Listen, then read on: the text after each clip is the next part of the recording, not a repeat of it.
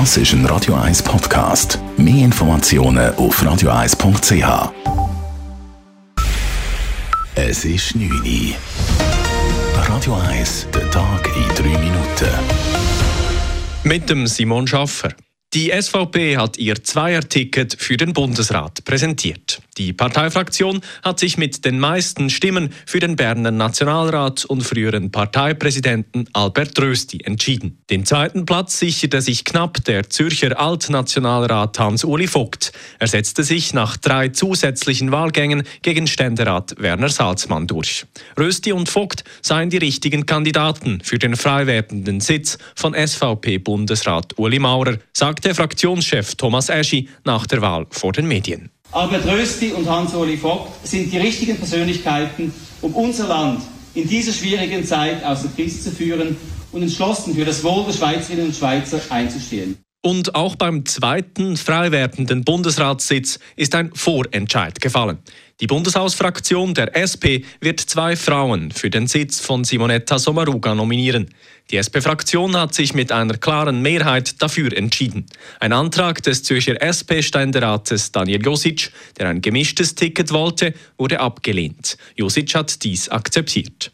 Fraktionschef Roger Nordmann erklärte nach dem Entscheid, die SP als Partei der Gleichstellung wolle immer mit mindestens einer Frau im Bundesrat vertreten sein. Es wäre sehr äußerlich gewesen zu sagen, Männer, ihr dürft kandidieren, aber wir wollen euch nachher nicht wählen. Das wäre sehr äußerlich gewesen und das wollten wir nicht. Wir wollten aufrichtig vorgehen. Die SP wird am 26. November entscheiden, welche beiden Frauen sie der Vereinigten Bundesversammlung vorschlagen wird. Offiziell kandidiert haben bisher die beiden Ständerätinnen Elisabeth Bohm-Schneider aus dem Jura und Eva Herzog aus Basel sowie die Berner Regierungsrätin Evi Alemann. In Seutzach wurden zwei Fälle von Vogelgrippe entdeckt. Laut dem Veterinäramt Zürich wurde der private Betrieb gesperrt, nachdem bei einem toten Graureiher und bei einem toten Pfau das Vogelgrippevirus nachgewiesen wurde. Derzeit laufen die Sanierungsmaßnahmen auf dem Hof, um eine weitere Ausbreitung der Krankheit zu verhindern. Bei toten Tieren gilt eine Meldepflicht. Laut Kanton dürfen die Tiere gar nicht oder nur mit Handschuhen berührt werden. Das Vogelgrippevirus springt jedoch nur in sehr seltenen Fällen auf den Menschen über.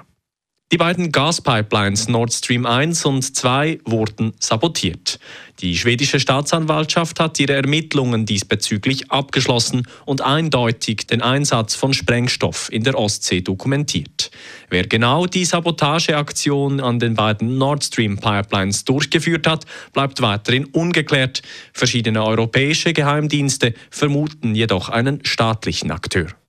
Das Bierverbot an der WM in Katar ist offiziell, teilweise. Das Gastgeberland der Fußball-WM hat rund 48 Stunden vor dem Eröffnungsspiel ein Verbot von alkoholischem Bier rund um die Stadien durchgesetzt. Wie der Weltfußballverband FIFA mitteilt, wurde ein entsprechender Vertrag gekippt. Offenbar auf Druck des katarischen Herrscherhauses. In den Stadien soll Alkohol ausgeschenkt werden, allerdings nur zu sehr hohen Preisen, etwa in den VIP-Lounges. Radio 1 Wetter. Es gibt eine wechselnd bewölkte Nacht mit vereinzelten Regengüssen. Morgen am Samstagmorgen ist es dann bei rund 4 Grad weiterhin bewölkt. Im Flachland wird es trockener und es ist sogar ein bisschen Sonne möglich. Die Temperatur in Zürich liegt am Nachmittag bei etwa 8 Grad. Richtung Glarner Alpen wird es am Nachmittag dann regnerischer und ab 1000 Meter etwa kann es sogar Schnee geben. Das war der Tag in 3 Minuten. Cooler gar nicht. Das ist ein Radio 1 Podcast. Mehr Informationen auf radio1.ch.